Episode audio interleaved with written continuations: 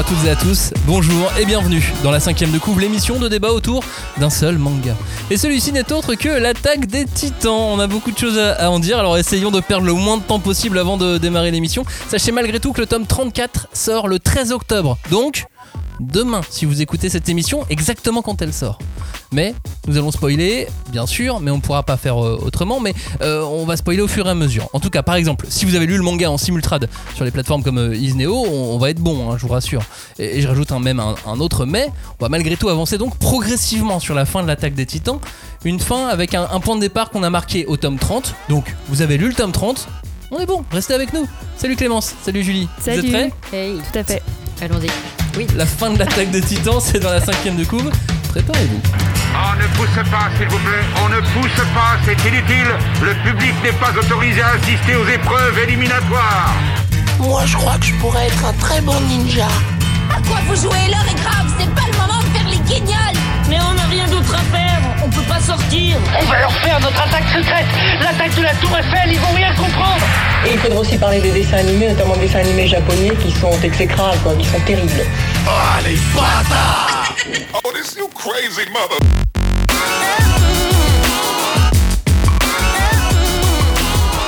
Soyez tous les bienvenus dans la cinquième de couve et attention aujourd'hui nous allons disséquer, dépecer, charcuter et aimer la fin l'attaque des titans. Oui dans cette émission et aussi un peu dans celle de la semaine prochaine qui elle est consacrée entièrement au personnage d'Eren et qu'on va tourner l'une derrière l'autre. Donc ce sera euh, comme une sorte d'une seule émission pour euh, ceux qui vont euh, écouter les deux.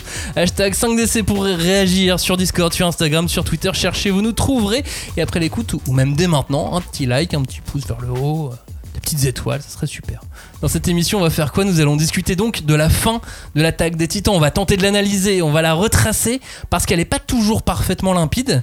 C'est sûrement voulu d'ailleurs, mais bon, on va essayer de faire ça chronologiquement. On démarre donc au tome 30 et je vous préciserai quand on change euh, de volume à chaque fois. Et à ce moment-là, vous pourrez mettre le podcast en pause, tout simplement. Donc pourquoi on a défini le début de la fin avec le tome 30 Attention, donc là, maintenant, dès maintenant, Ça on est. spoil le tome 30. Attention. Donc pourquoi c'est le début de la fin, Julie, euh, ce tome 30 Euh, parce que c'est encore une fois Eren qui, qui prend les choses en main. En tout cas, il perd la boule. Euh, Littéralement. et littéralement. euh, Il on- meurt, il en mettant, voilà, on coupe encore une tête. fois. Et on lui coupe bien la tête. Euh, et on s'est dit que c'était euh, assez marquant quand même euh, pour, euh, pour commencer euh, ouais, le début de la fin. Quoi. Sans oublier qu'en plus, il y a le début du dernier acte, qui est l'acte du grand terrassement, quand même. On va raconter tout ça. Ce tome, donc le tome 30, euh, il nous fait entrer de plein pied dans une bataille sans répit sur l'île du paradis. Sur la couverture, on voit Eren tourné vers un personnage qui semble tout droit sorti du film The Ring. Il y a les personnages principaux, euh, les principaux Zeldiens, on va dire. Il y a les mercenaires Antimar, il y a Sig, il y a Jelena, il y a Onya Kopon, il y a l'armée Mar, il y a Eren. C'est un gros bordel. euh, Ah, il y a trop de monde. Ah, c'est le chaos bataille. total. Et, et Eren, même à ce moment-là, il a l'air d'être un petit peu un camp à lui tout seul. Il y a les pros Eren, mais il est même pas avec eux. Non. À ce moment-là, c'est un petit À ce peu. le- moment-là, on sait pas trop non plus ce qu'il veut faire, Eren, quand même. On Non, on comprend peu rien, c'est c'est hein. la guerre, c'est le bordel, ouais. c'est la guerre. À ce moment-là, on comprend pas tout, euh, Julie. Ouais, non, c'est moi je, je- je trouve que au moins le, le tome 30, il a ça de bien que il te permet un peu de respirer dans tout ce fatras quoi. Puisque c'est quand même un tome qui est euh, dédié euh, en grande partie à une discussion entre frères, euh, entre les frères Jaeger, quoi.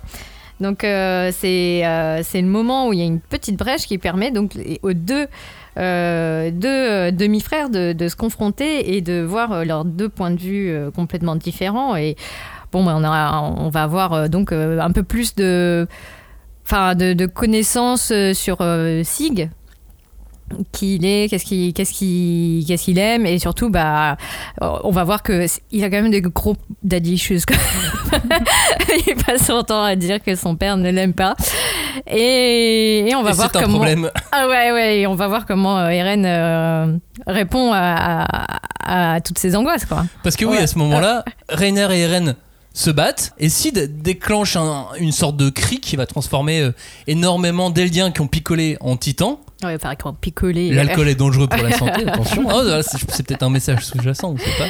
Bref, euh, l'objectif d'Eren à ce moment-là, c'est d'entrer en contact avec son demi-frère, avec Sig, pour activer le pouvoir.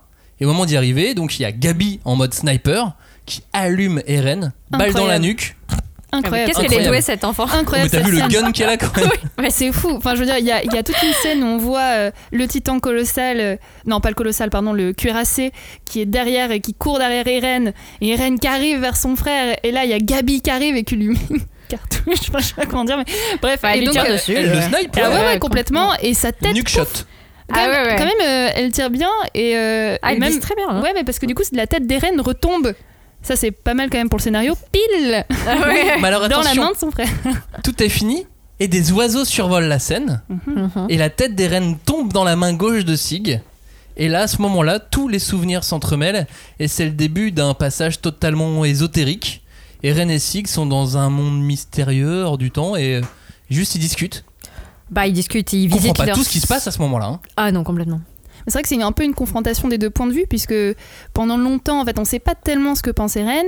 On a l'impression que les deux frères sont d'accord pour euh, mettre en place un projet qui viserait potentiellement donc à empêcher les Aldiens de se reproduire. Et en fait, twist, ils sont peut-être pas d'accord, même pas du tout. Et en fait, Eren arrive à retourner la situation, c'est assez incroyable. Mais là, je suis à l'ouest, moi, à ce moment-là. hein. Tu sais, je, je lis, je fais, qu'est-ce qu'ils disent Qu'est-ce Ouais, qu'ils racontent C'est surtout qu'en plus, c'est parfois l'attaque des titans, il y, avait, il y avait des écarts plus ou moins longs, ou de toute façon, on décidait de les lire avec plus ou moins d'écarts. Et euh, si tu relisais pas ce qui Ah ouais. précédait, c'était fini. perdu. Moi, à ce moment-là, j'étais à l'ouest, surtout euh, bah, avec l'arrivée de ce personnage en couverture. Emir Fritz, je Mhm. rajoute le, le- le Fritz, parce que c'est important pour pas qu'on qu'on confonde. Quoi. Emir Fritz, celle par qui tout a commencé à ce moment-là, et on découvre sa, sa valeur, son importance, parce que bon, c'était de l'histoire avant, c'était pas un personnage existant, quoi. C'est la grande ancêtre, c'est le personnage mythique euh, Ouais, mais qui a fondé le- la civilisation indienne. l'histoire, quoi. tu vois, c'est c'est Ah, comme. dans ce euh, sens-là, l'histoire avec un grand H. C'est ça, c'est comme Charlemagne, tu vois, on sait pas qui c'est Charlemagne, c'est un mec, c'est l'histoire, c'est pas un personnage de nos vies, quoi. Oui. Et c'est vrai que c'est marrant parce que finalement, on, se on retrouve les deux frères en train de débattre pour savoir qui va convaincre en fait Ymir. C'est ça qui est assez intéressant en fait parce que elle, elle est là un peu au milieu des deux. Je vous Et, juge. euh, Ouais. tu dis ouais c'est ça. Et genre qui est-ce que je vais choisir Euh, C'est euh, ce sera toi. Et donc c'est c'est Eren à la fin même qui gagne. Moi, c'est un vrai truc que je me suis dit pendant euh, un moment dans cette discussion entre, entre les deux frangins. Et, et vraiment, à ce moment-là, je me suis dit, et si Eren mentait? Mhm. Tu sais, en fait, tout, tout du long du, du manga, on est à peu près au même niveau d'infos que ces personnages.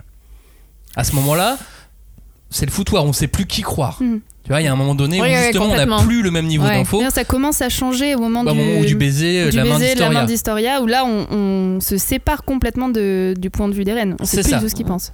Et à ce moment-là, euh, je, je commence à me dire que Eren, c'est un mytho depuis le début. Il nous- non, mais il, il nous, il nous manipule, quoi. J'ai Ah envie, ah. j'ai plus du tout, je sais plus qui croire, j'ai plus envie d'être partisan euh, d'Eren, de, je sais, à un moment donné là, je suis, euh, ouais, je, je suis pas sûr de tout comprendre. Bah, en fait, moi, je, je trouve que c'est pas mal parce que tu te laisses porter euh, pour une fois. Enfin, comment dire on- au bout de 30 volumes, euh, tu sais que euh, t'es pas à l'abri d'un petit euh, coucou, euh, voilà, euh, que l'auteur affectionne particulièrement. euh, regarde bien en arrière-plan de la troisième case de la page machin.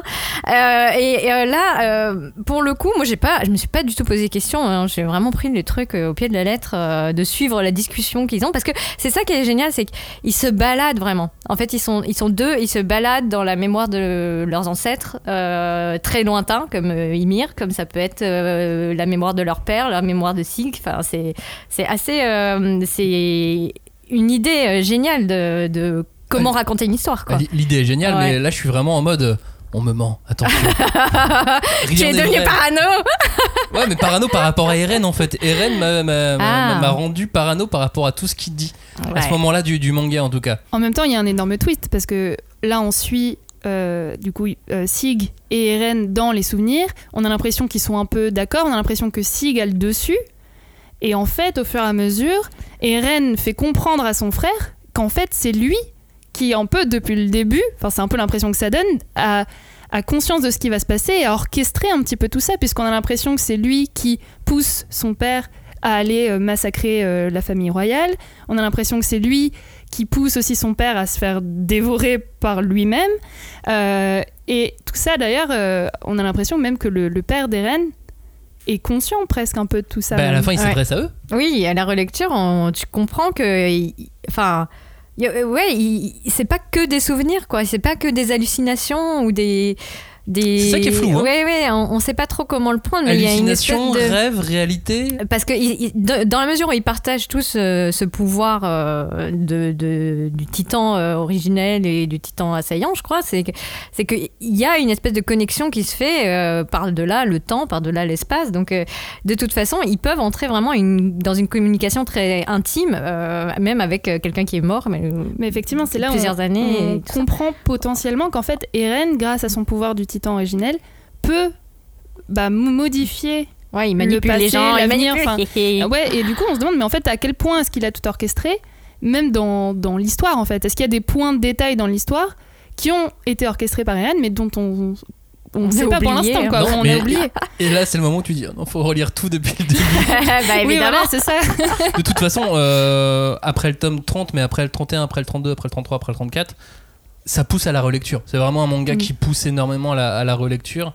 Et, euh, et même après avoir relu juste des passages, pas l'intégralité euh, d'une traite, mais juste certains passages euh, qui, que j'avais plus en tête, mais j'ai en re encore envie de relire. Ah, bah oui.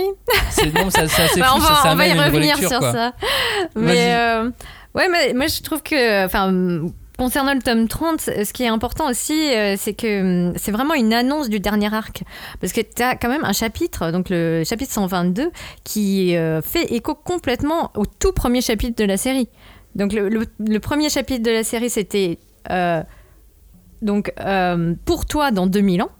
Et le chapitre 122, c'est de toi il y a 2000 ans. Donc tu peux pas dire qu'il n'y ait pas de connexion, sachant qu'en plus c'est le moment où enfin on va en savoir un peu plus sur la mystérieuse Ymir Fritz, qui euh, là euh, se dévoile vraiment comme un personnage et pas comme euh, une espèce de figure Ouais, qui voilà. passe comme ça en arrière-plan. Exactement. devient un La personnage. barbe en moins. Ymir, donc on voit rentrer dans, dans un arbre qui s'avérera vraiment vraiment symbolique. Ça, tu l'oublies en plus quand tu le vois. Enfin, tu peux l'oublier assez vite Mais quand, tu- quand tu découvres cet arbre. Tu Tiens, cet Ouais. arbre, ça me dit quelque chose. Mais c'est vrai que c'est non, voilà, chapitre 122 très important, très euh, très symbolique. Et donc Eren qui termine le tome par une demande à Ymir. Il lui demande de lui prêter sa force pour accomplir sa vengeance et terrasser le monde. Et c'est alors que le pouvoir titanesque se, se met en branle que la tête d'Eren pousse, enfin que de la tête d'Eren pousse une sorte de colonne vertébrale mille pattes, Dégueu. un truc mi-insecte, un mi-vertébré, ouais. un truc qui va jusqu'à son corps, de la tête à son corps pour lui redonner vie. Et là, le grand terrassement commence. Les titans du mur s'éveillent tous. Fin du tome. Ok, il me faut le 31. Allez, c'est parti. Surtout, ça finit sur une image qui est assez, qui est assez folle en fait. On voit Gabi qui est euh, allongée euh, devant euh, le squelette, on va dire, d'Eren qui est en train de se transformer. C'est vraiment euh, horrible et on voit en fond les titans colossaux là qui sortent de la pierre. Enfin, c'est Mais tu remarques que dans ces, ces, ces, ces 4, 5 tomes de, de, de fin, il y a plein de, de, de scènes en- avec, le, avec les squelettes, Oui. avec les, Ouais. des, des squelettes insectes. Enfin, euh, Il y a des questions de structure. Des trucs, ouais, ouais, ouais. En fait, moi, je pense qu'il y, a- il y a cette idée que hum, le, le- enfin, on va y venir euh, maintenant, mais euh, il y a cette idée aussi que le, le, le- le titan, le squelette, on va dire, c'est vraiment une- quelque chose qui remet en cause la structure. Donc de- du récit, la structure même de bah, De l'humain, des titans oui, et du oui, récit, de ouais. tout. ouais. Donc euh, c'est super symbolique. Enfin, à chaque fois, il a- on n'est pas, il est pas avare euh, de ce côté-là. Hein, c'est clair. sûr. Il n'est pas avare d'action non plus. Ah ouais. Ça n'arrête pas de, bouger de façon dans, ces, dans ces tomes. Globalement, toutes les scènes d'action, on va passer assez vite dessus parce que ce sont, des très belles scènes d'action. Et euh, ce sont des belles scènes d'action, un point, un point c'est tout. Il y a, des, il y a vraiment des, euh, vraies trouvailles de, combat. Mais là, on s'arrête pour le tome 30. Vous pouvez mettre pause. On passe au tome 31. Le tome 31, donc, la couverture euh, d'ailleurs ne fait que peu de mystère. C'est le début du grand terrassement. On le voit d'emblée. Mais l'auteur fait ce qu'il adore, ou, ou ce qu'il maîtrise, ou les deux d'ailleurs. Un flashback. Ah. Un flashback super intéressant. On découvre donc le royaume de Mar à travers les yeux des personnages principaux, en civil, avant l'ellipse, hein, euh, bien avant, et il découvre la réalité des camps, des inégalités sociales et, et d'un pouvoir politique avec qui il sera vraiment très très compliqué de discuter. Ouais, c'est un super flashback parce que euh, on n'avait pas vraiment eu cette confrontation avec le monde euh, moderne de Mar, euh, enfin les, les Eldiens de l'île du paradis qui sortent un petit peu de leur trou moyenâgeux, quoi, pour voilà se confronter avec quelque chose qui était mais au-delà de toutes leurs toutes le- leurs espérances et, leur, imagination. Et, et donc c'est vraiment très émouvant parce que on, voit aussi à quel point bah, ils vont devoir euh, encaisser euh, toutes ces informations, toutes ces émotions dans un temps hyper court.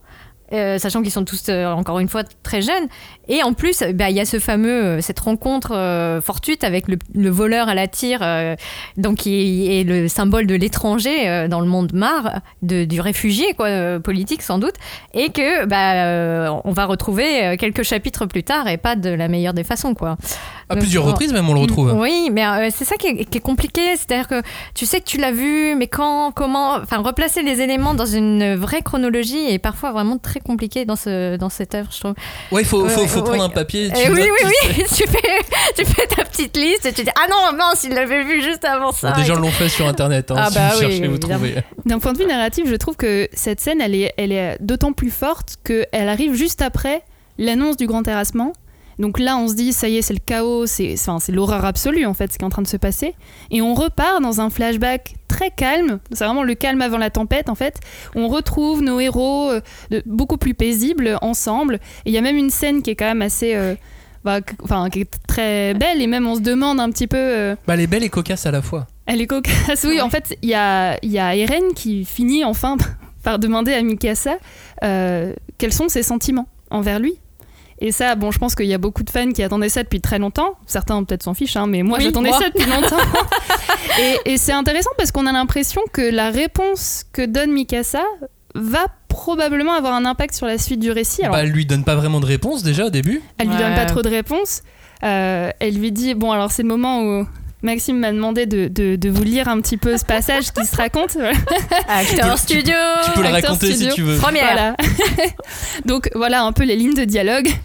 Donc c'est Eren qui demande Mikasa pourquoi est-ce que tu te soucies autant de moi? Donc elle elle est un peu perdue, elle dit un. Eren continue c'est parce que je t'ai sauvé la vie quand on était gamin ou c'est parce que je suis ta famille? Et donc là elle répond toujours euh, un genre de quoi tu parles?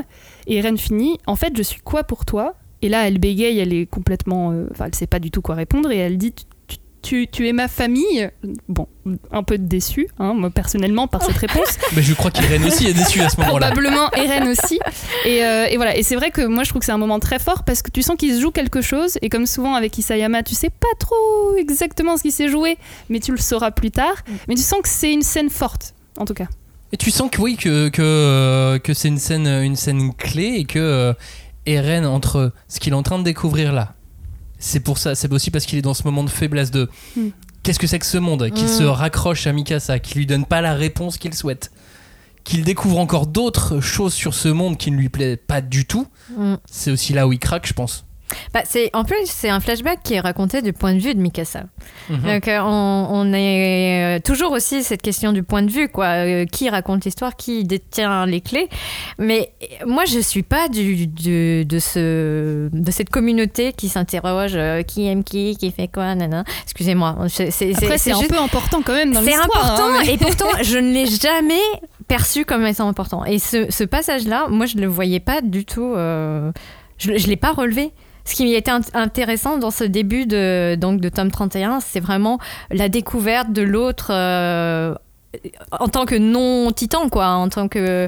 Et, et, euh, le fait qu'ils arrivent quand même à communiquer, même s'ils partagent pas les mêmes langues, pas les mêmes coutumes, et qui lui, il sait quelque chose et on sait pas, nous, qu'est-ce qui, de quoi il retourne. Et en même temps, c'est aussi le moment du shift. On voit le moment, le dernier moment où en fait Eren Et humain. a. J'ai oui, envie en fait, c'est ça. Et humain, où il s'adresse à ses amis, où il va voir Mikasa, il lui parle.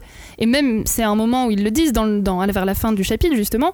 Il dit bah, par- après ce moment-là, Et oui, on l'a nous- perdu en fait. Ouais. On sait plus ce qu'il pense du tout. Il, Mhm. est, il est complètement parti. Ouais. Et donc c'est là qu'arrive le grand terrassement. Euh, ça démarre par ces mots d'Eren, hein, ce grand terrassement. Mon nom est Eren Yeager. Je m'adresse à vous par le biais du pouvoir du titan originel. J'ai rompu la rigidification de tous les murs de l'île. Les titans se sont mis en marche. Mon objectif est de protéger la population de cet endroit où j'ai grandi. Le reste du monde, lui, souhaite sa destruction. Il nous voue une haine ancestrale qui ne trouvera satisfaction que dans notre complète annihilation, mais ça ne se produira pas. Et dans un dessin du visage d'Eren absolument horrible, il lance la fin du monde, Ouais, le la- début du grand terrassement, quoi. Enfin, c'est marrant parce que moi j'ai noté superbe double page Mais c'est vrai qu'elle est horrible. Enfin, elle est Bah, le- le vis- absolument euh, oui, la double page déformée. est superbe, Ouais. mais le visage d'Irène est horrible Ah, dessus. on le reconnaît pas. Euh, enfin, on se demande qui c'est. Puis c'est aussi le chaos d'un point de vue de dessin. Euh, juste après, on voit le, le bruit du grand terrassement qui prend toute la place dans, sur les pages en fait. Ouais. C'est magistral, je Mais tu remarques que le- le- son travail sur les onomatopées, tout autour du grand terrassement, il est magnifique parce que le, le, le brouhaha du grand terrassement, tu peux ne pas t'en soucier si t'es lecteur et que t'as pas envie de Mm. t'en soucier. Mais euh, si tu fais attention aux onomatopées, tu, tu l'as Ah, est- constamment. ouais. quoi. Et c'est l'arrière-fond. Ouais, le, le euh, bourdonnement ouais. euh, magnifique euh, qui, qui- qu'il a mis à, à ce moment-là dans, dans ce manga pour euh, le grand terrassement, qui est la scène qu'on attendait en fait. Enfin, On se demandait si ça allait arriver. On s'est longtemps demandé ce qu'étaient les titans du mur. Bon, bah là, on voit ce que c'est, on voit à quoi ils ressemblent. Quoi. Hello. Et en fait, non, ce qui est terrible, c'est aussi que bah, pendant longtemps, voilà, il est resté mutique, on sait pas trop qu'est-ce qu'il fait, qu'est-ce qu'il dit. Et là, il s'adresse directement à tous les Eldiens. Euh, en ligne directe, j'ai envie de te dire, pour, euh, pour leur annoncer euh, Hey, euh, ça y est, vous l'attendiez, vous l'avez. Et euh, c'est une catastrophe euh, monumentale, quoi. Enfin, c'est, je sais pas, il n'y a pas d'autre mot que. euh, bah, Bah, c'est la fin du monde, quoi. Ouais, voilà. Et en même temps, euh, ça- c'est assez intéressant parce que donc c'est la fin du monde, mais on retourne quand même du côté, on va dire, euh, de la guerre. Comme tu disais, c'est toujours l'anarchie en fait sur, le- sur l'île du paradis. Euh, Il y a des, euh, des titans euh, qui dévorent un peu euh, tout ce qui bouge. Et en fait, on va retrouver aussi euh, certains de nos héros. Et entre autres, on va, on va avoir une petite scène que je trouve assez émouvante avec euh, Connie. Donc Connie Springer, qui se retrouve à mettre la main sur euh, Falco, qui donc est devenu le nouveau titan euh, le bestial, Bestial. ouais, c'est ça, le nouveau titan bestial, et qui hésite, qui aimerait faire dévorer Falco à sa mère pour que sa mère redevienne humaine, et il finit par faire le choix, bah, du coup, de laisser Falco en vie et donc de laisser sa mère. euh, Et je trouve que c'est un moment euh, quand même assez émouvant, alors qu'en fait, on pourrait se dire, euh, c'est la fin du monde, maintenant il faut arrêter Eren et partir tout de suite là-dessus. Il y a quand même des histoires. au sein même de la grande histoire qui sont importants et en tout cas Ouais, parce que le personnage de Connie va être important. Je pense qu'il Mm. en a besoin aussi du personnage de Connie pour aller au bout de son, au bout de son récit. Et, euh, et je pense que faire vivre cette scène à Connie, ça se mettra en parallèle avec une scène qu'il vivra plus tard sur, euh, sur les quais.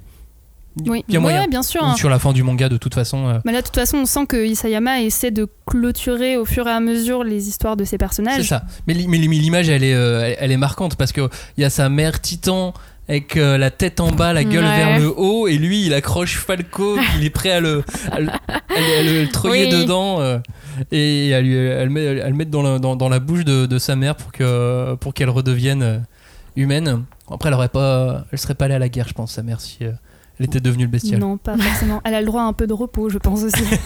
Après avoir été titan longtemps, regarde Ymir, ça, ça allait. Oui, elle, elle a, elle a ju- surtout dit que c'était un long cauchemar. tu vois donc ça aurait pu tu vois c'est comme si c'était un long elle se réveille bah, ok à la guerre allez on y va non c'est pas ce qui est pas ce qui est arrivé parce que pendant ce temps donc les titans dans- du, du mur sont en marche c'est l'anarchie les titans lambda euh, sont un peu partout aussi hein, parce qu'on avait oublié qu'il y avait des Eh titans ouais. lambda un petit peu un petit peu partout Non, mais c'est la folie et ils dévorent euh, ils dévorent tout ce qui bouge quoi C'est la folie parce qu'il se passe mais des millions de choses. Enfin, euh, c'est, il nous avait habitués à ce que tous les, les tomes soient très denses en histoire et tout. Mais là, c'est vraiment le, le climax, quoi. Il y homme de partout. Et encore. Et, Et encore. oui, et encore, tu te dis, mon, on n'est pas au, au bout de nos peines.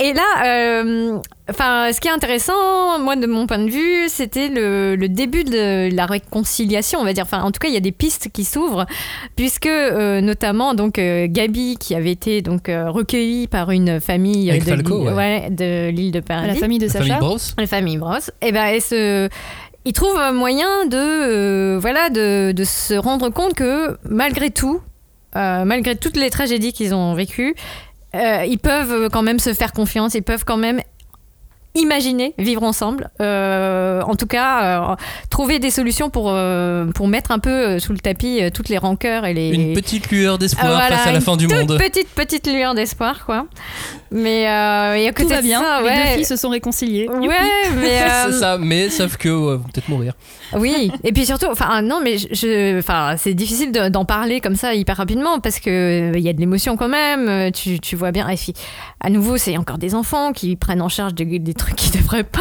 peser sur leurs épaules. Et à côté de ça, bah moi, j'ai pas euh, vous, mais en, en lisant ce, ce tome 32, je- j'ai trouvé que, enfin, la mort de Pixis. D'autres Pixies qui était là depuis le début et qui représentait un petit peu le euh, l'adulte quoi euh, au milieu de ses enfants guerriers. Donc attends, parce que du coup, l'histoire d'amour entre Eren et Mikasa pas ouf, Ouais. mais par contre Pixis, vraiment euh, jusqu'au bout quoi. Bah non, mais je me dis, attends, enfin ça y est, il y a, y a encore des, des surprises à ce niveau-là de. Ils auraient pu le garder jusqu'au bout, Ouais, notre ouais. Pixis. Oui, Ou bien, vrai. tu vois, les, les, les, les persos qui. Tu te dis, mais jamais il pourrait lui arriver ça. Et puis en fait, voilà. Tu deviens un titan, Et et puis tu vas être un titan. voilà. Mais en fait, en plus, Dot Pixis, il aurait pu le garder pour, euh, pour plus tard avec Théo Magat.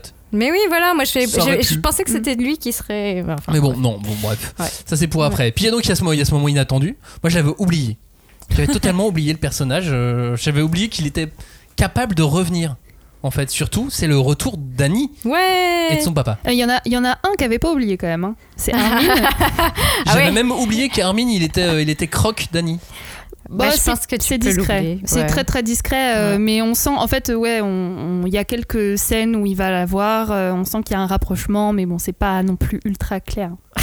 Ouais, mais j'avais oublié que Annie pouvait revivre, que Annie, elle pouvait se dé. euh, Bah, elle était coincée dans, dans le truc de rigidification. C'est ça, là. se Ouais, ouais. dérigidifier. Merci, cherchez le mot. Euh, ouais, j'avais oublié qu'elle pouvait revenir, j'avais oublié qu'elle allait, euh, euh, qu'elle- allait avoir un intérêt en fait. Pour moi, ce titan, c'était comme le titan marteau, on l'avait oublié quoi. On le met de côté, hop, sous le tapis. Et là, Et retour d'Annie. Ouais. Surprise, et surtout qu'elle va avoir a priori de. Bah, a priori, un petit peu d'importance sur, euh, sur la fin. Parce que s'il décide de la faire revenir à ce moment-là, c'est clair que c'est pas pour rien. Bah, après, euh, on l'a vu depuis le début, son titan, il, est, il a toujours été un atout, quoi. Enfin, donc, puis, euh, c'est. Elle, avec la formation qu'elle a eue. Ouais, voilà. père. Donc, euh, c'était de toute façon attendu, je pense, quand même. Même si, effectivement, enfin, il a, en fait, son, son pouvoir, Isayama, c'est de nous faire oublier les choses. C'est- Je suis d'accord, hein. ouais, Il est parce très que fort pour ça. Il te noie d'informations et tout. arrive à faire oublier puis- aux gens.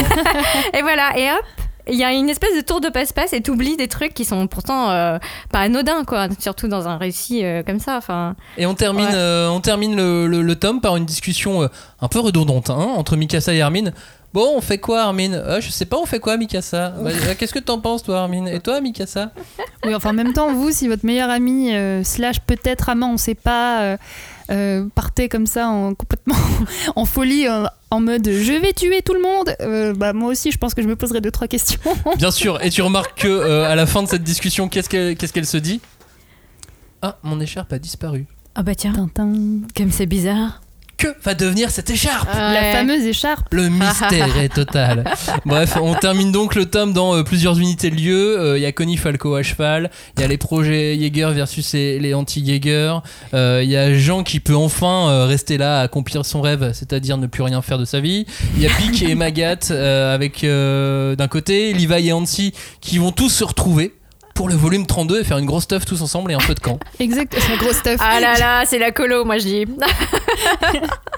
Bon, Non, mais enfin, je- J'aimerais pas être là, hein, franchement, euh, autour de ce feu de camp. hein. Oui, mais autant, autant, le, autant, autant le, le dire euh, avec un petit peu de dérision à ce moment-là, puisque là, c'est donc le moment où on arrête de parler du tome 31. Vous pouvez mettre pause, puisque maintenant on parle du tome 32. Et le tome 32 a un premier chapitre qui s'appelle La nuit du final. Ça démarre par un songe de gens qui nous amène euh, aux conditions qui ont fait que tout le monde se retrouve. Connie, Armin, Mikasa, un bout de Levi, Hansi, Onyakopon, Yelena, Gabi, Falco, Rainer, Pic, Annie, Magat, Il y en a tant. Ancien Ah et nouvel ami, ancien et nouvel ennemi sont tous ensemble. Les discussions donc autour du feu de camp ne, ne vont probablement pas, pas être très tendres. Non, mais alors du coup, ce tome, il commence par une scène où justement on voit Jean qui, euh, qui est un peu dans ses rêveries. Enfin, en même temps, je comprends, euh, c'est la fin du monde, tu te dis, bon, qu'est-ce que en fait j'aimerais bien faire de ma vie? Euh, et, et du coup, il s'imagine un peu avoir bah, enfin la paix. Et alors, c'est rigolo parce que, bon, moi j'aime bien remarquer ce genre de petits trucs, mais il est avec sa femme. Et elle ressemble un peu à Mikasa quand même. Hein. Ah, tu crois qu'il imagine, qu'il imagine, qu'il s'imagine avec Mikasa Bah, c'est sûr, lui, il- enfin depuis le début, on sait qu'il en pense un peu pour Mikasa, et donc là, il s'imagine enfin avoir la paix. euh, Peut-être que voilà. Ça, c'est donc les deux premières pages hein, du, du chapitre, puisqu'après, euh, Julie, Oui, on part dans le feu de camp. Ah ouais, non, rien à voir. on arrive dans le vif du sujet. Et encore, c'est c'est très paisible hein, par rapport à l'anarchie qui est censée régner euh, tout autour de, de, de cette île. hein, euh, puisque euh, là, ils, ils sont tous en train de faire moi ce que j'appelle un repas œcu- œcuménique, tu vois. Enfin, il y a t'as les Mars, t'as les Eldiens, t'as les pros euh, RN, mais on sait pas trop. Euh, on, se demande. euh, voilà, et avec Hansi qui est euh, là et qui essaye tant bien que mal de rabibocher tout le monde. Donc, moi, je trouve que c'est pas mal. Et il y a toujours ce côté un peu. comment dire la, la blague est jamais très loin parce que. euh, Pourtant, il n'y a pas énormément de blagues dans l'attaque des non, mais euh, non, mais tu vois, par exemple, en fait, c'était plutôt euh, à la fin du tome 31. Ils arrivent au, au lieu où il va y avoir le feu de camp et euh, donc euh, t'as Hansi qui demande euh, à, à Pic euh, si elle se- comment elle fait pour se brosser les dents quand elle est en titan Enfin, tu vois des trucs comme ça. Et tu dis mais est-ce que ce monde est sérieux bah, apparemment oui. Euh, donc je sais pas je trouve que ce, ce genre de de- d'ambiance est, est quand même assez caractéristique de, de, de son œuvre quoi Je suis d'accord, assez d'accord avec toi sur le côté repas œcuménique, un peu le, le répit avant de se lancer enfin dans la bataille. Euh, et c'est aussi un peu l'heure des confessions. Euh, Il y a les personnages qui comprennent enfin, par exemple, pourquoi Marco est mort. Alors, encore une fois, on l'avait complètement oublié, celui-ci. Non, Marco, il est important. Il est, il est dans, la, dans la team des 10 premiers euh, du Il- bataillon. bien sûr, mais enfin, il meurt il y a vraiment euh, très Ah, il- très longtemps. Je pense Ouais. qu'il y a beaucoup de gens qui l'ont oublié, même si Jean, justement, lui, il l'a jamais oublié. Ça a été très marquant pour justement son arc Bah, c'était narratif. l'époque, tu vois, t'avais Bah, Rainer c'était Bertolt et. Jean et Marco. Et c'est celui qui l'a aussi un petit peu aidé à prendre le rôle de chef qu'il refusait d'avoir. Et, euh, et du coup, il apprend ça. On comprend aussi l'état d'esprit des soldats Mar quand ils sont arrivés, enfin des guerriers Mar du coup, quand ils sont arrivés euh, euh, à Shiganshina et qu'ils ont commencé à tout détruire. Et, euh, et en fait, on se rend vraiment compte avec toute cette réunion qu'il n'y a pas vraiment de bon côté en fait dans cette guerre.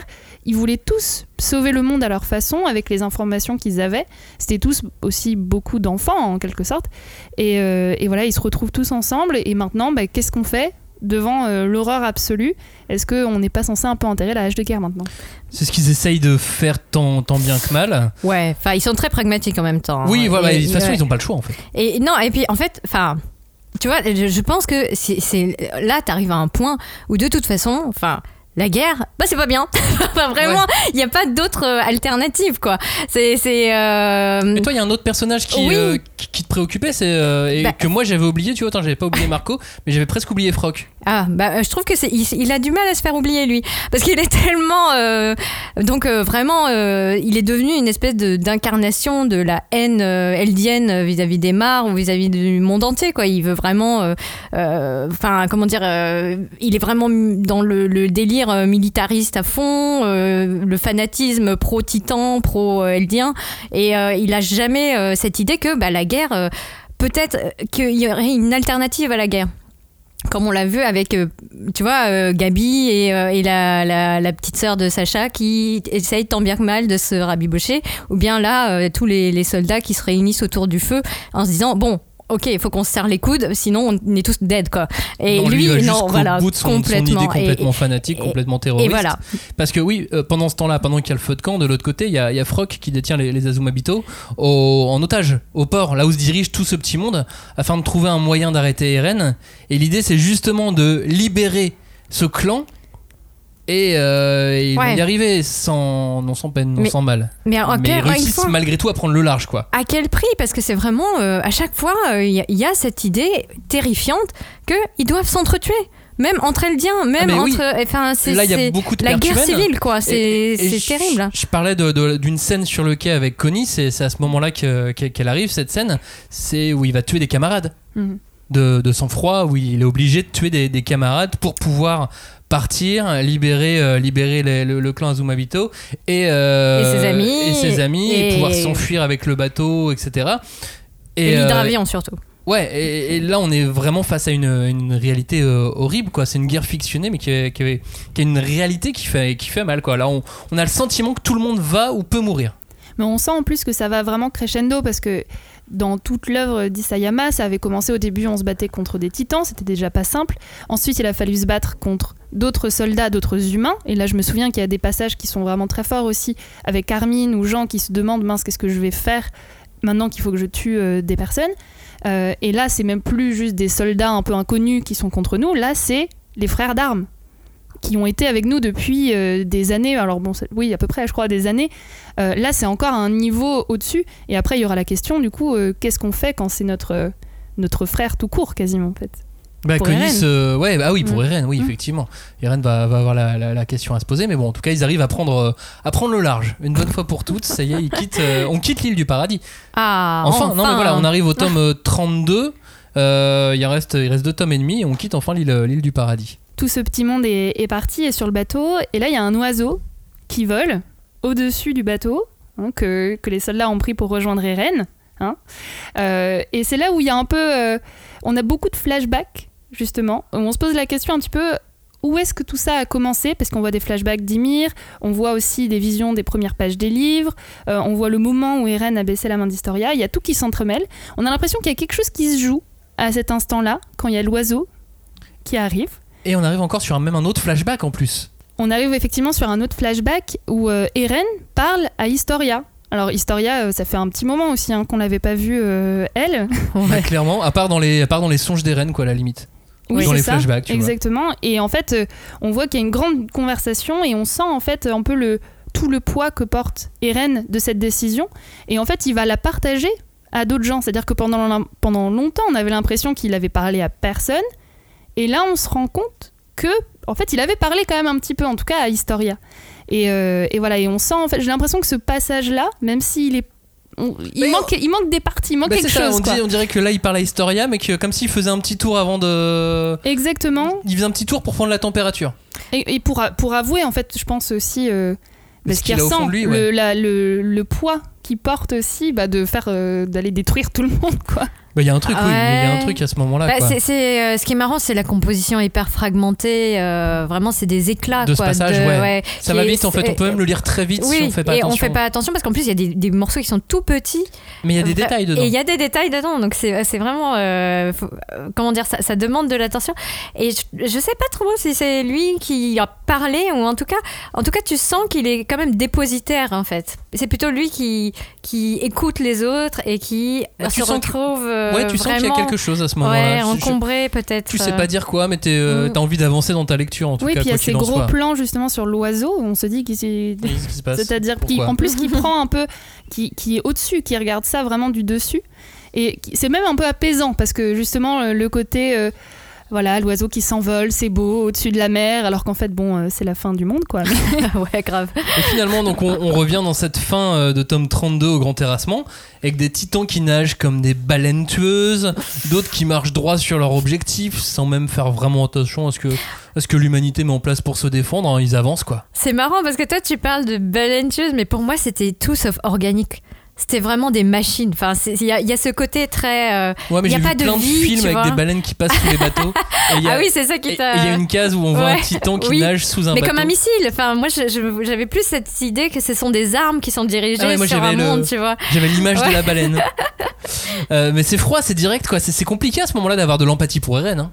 Oui, puis en plus, il y a des pages, les dernières pages de ce tome-là, elles sont vraiment magnifiques. Genre, moi je trouve, hein, avec le parallèle justement de Eren qui voit sa mère mourir, donc euh, vraiment de- du premier tome, et qui jure d'éradiquer tous les titans, et le Eren d'aujourd'hui, qui en fait est là, est en train de détruire l'humanité par le pouvoir des titans et par les titans.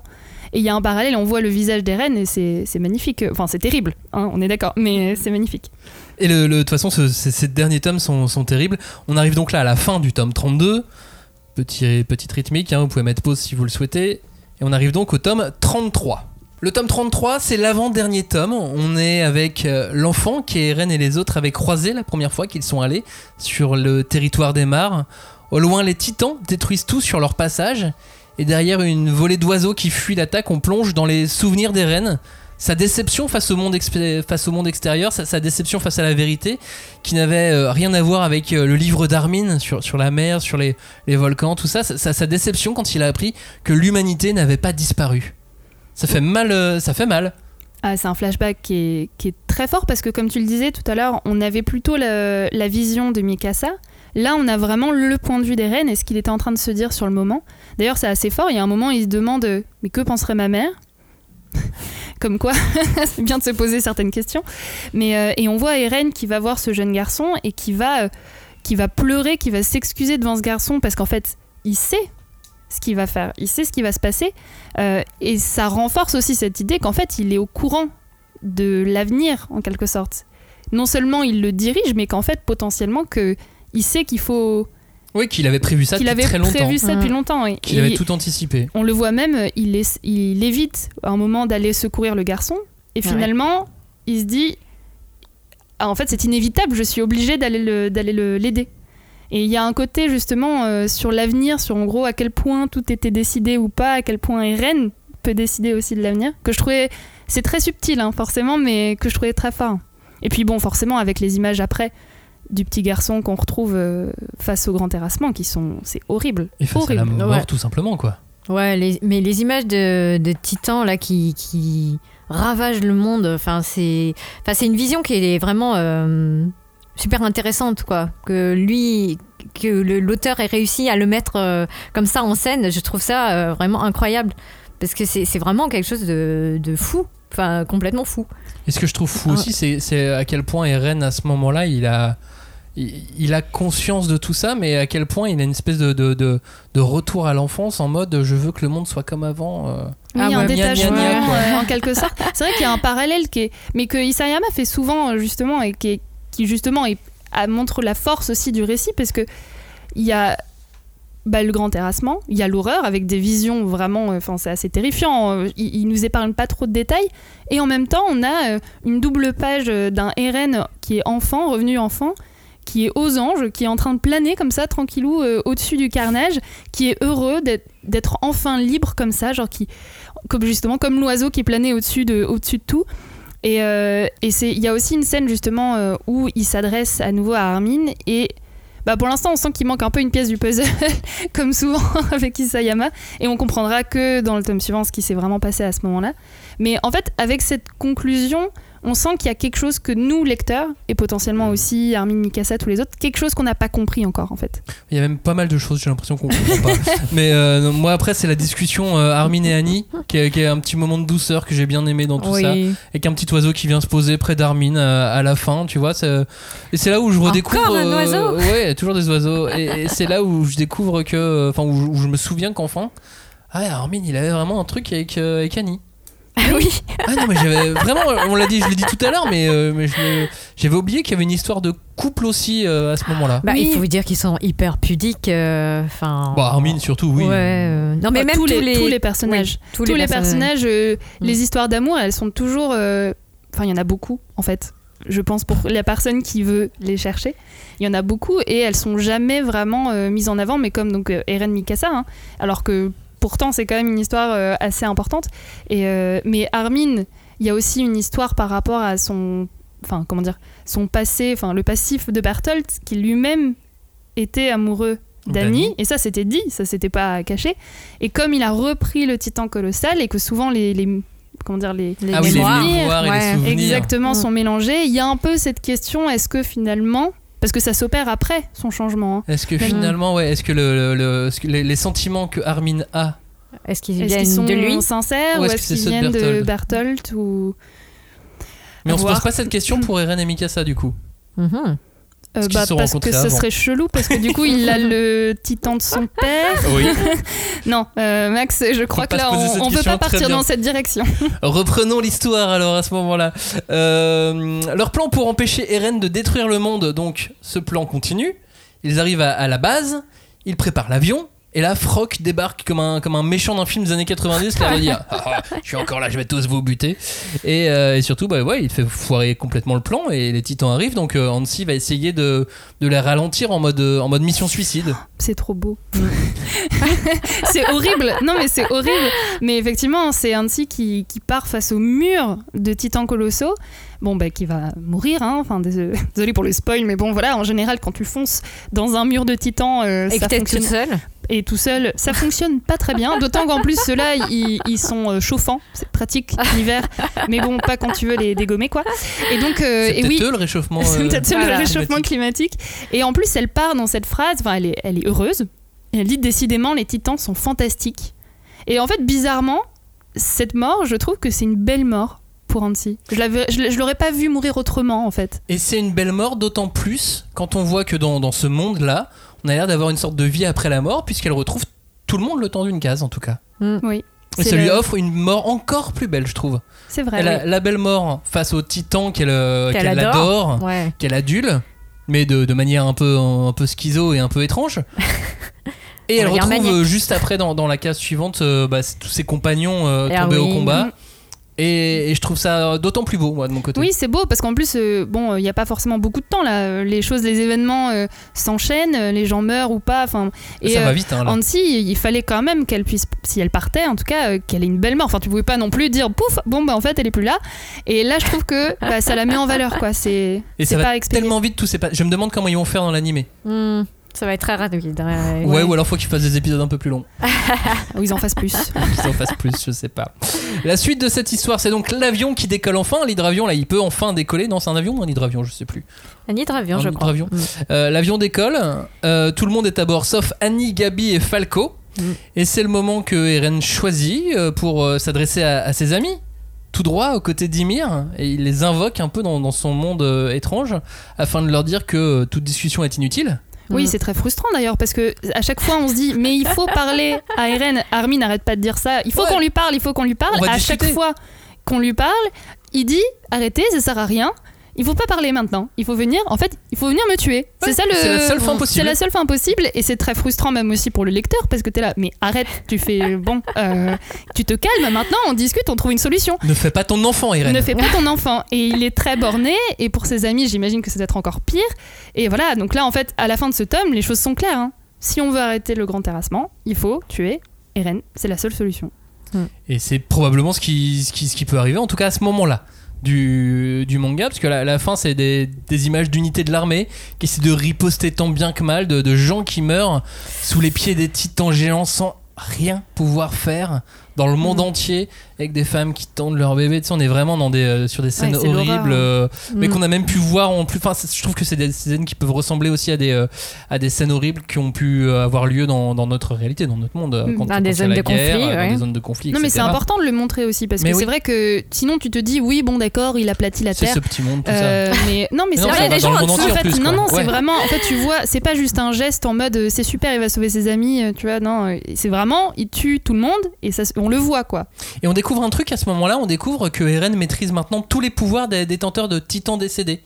On voit qu'il dégaine le bestial, Mm. on voit qu'il en dégaine un autre, il, il dé- il détient d'autres pouvoirs de, de titans. Et ça, ça va être intéressant pour le combat final, euh, pour, euh, pour que ça donne un petit peu de, un petit peu de sel à tout ça. Ah là là. Ouais. En tout cas, moi, enfin, je voulais re- rebondir parce que. euh, comment dire Au bout de ma quatrième ou cinquième relecture de ce tome euh, 34, 33, pardon, euh, je trouve que. C'est en, en relisant, en tout cas, ce tome-là précisément, que je me suis dit. L'ensemble de cette série, c'est quand même une très grande métaphore de- d'un rêve adolescent.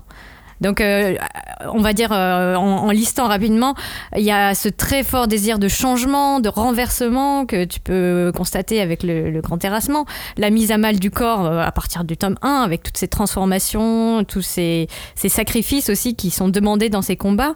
Il y a vraiment le rejet et une accusation aussi du mode de vie des adultes qui n'ont pas pris leurs responsabilités.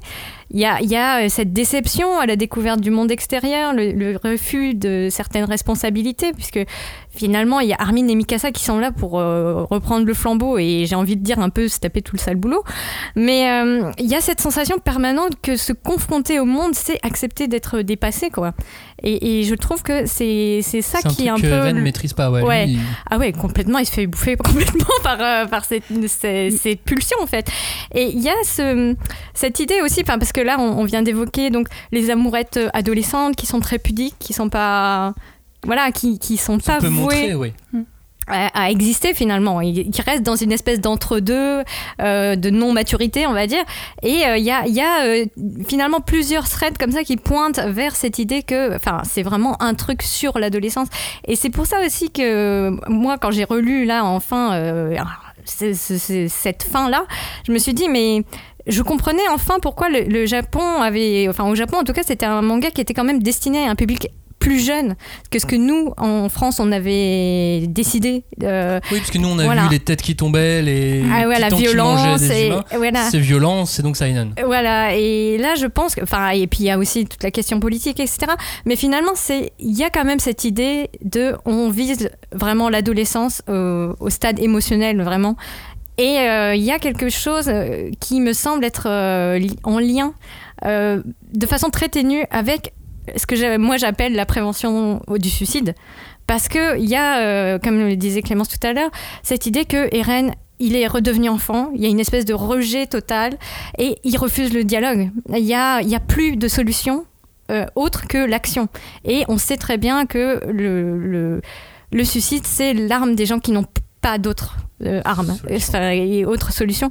Donc il y a, euh, enfin pour moi en tout cas, j'ai trouvé que ça flottait quand même et que c'était une espèce de malaise qui pouvait aussi expliquer pourquoi ça avait eu autant de retentissement chez les très jeunes lecteurs. Et qu'il réussissait à faire passer des On- messages sans vraiment le dire. Oui, voilà, Je suis, complètement. je suis complètement d'accord avec toi. Et, euh, et en fait, c'est quelque chose que l'auteur lui-même a Ah. mis en lumière. En fait, euh, dans certaines interviews, il explique lui-même que c'est une œuvre qui représente son adolescence en retard. En fait, que c'est euh, le concentré d'un tiers de son existence.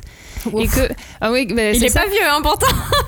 Non, mais il était assez jeune en fait quand il a commencé Ouais. à, à publier. Et, euh, et c'est vrai, il- dans une interview, il expliquait justement que euh, c'était intéressant de comprendre la fin par rapport à lui-même, son envie de liberté. C'est-à-dire que maintenant que c'est terminé, il va enfin pouvoir vraiment penser à autre chose. hein. être libre. Et c'est vrai que le côté adolescent, il, il se retrouve dans plein de choses aussi, dans le côté très pudique des personnages. On pourra en parler euh, dans l'autre émission, par exemple, par rapport à Eren.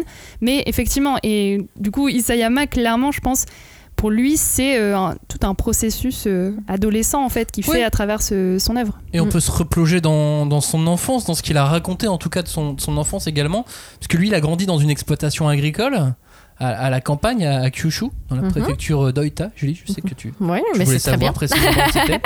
Euh, ses, ses parents avaient une exploitation pour faire de, de, de prunes, pour faire de, de la- Ah. de la, liqueur, de l'umeshu, Très bien. notamment. Quel Donc, beau, quel beau métier.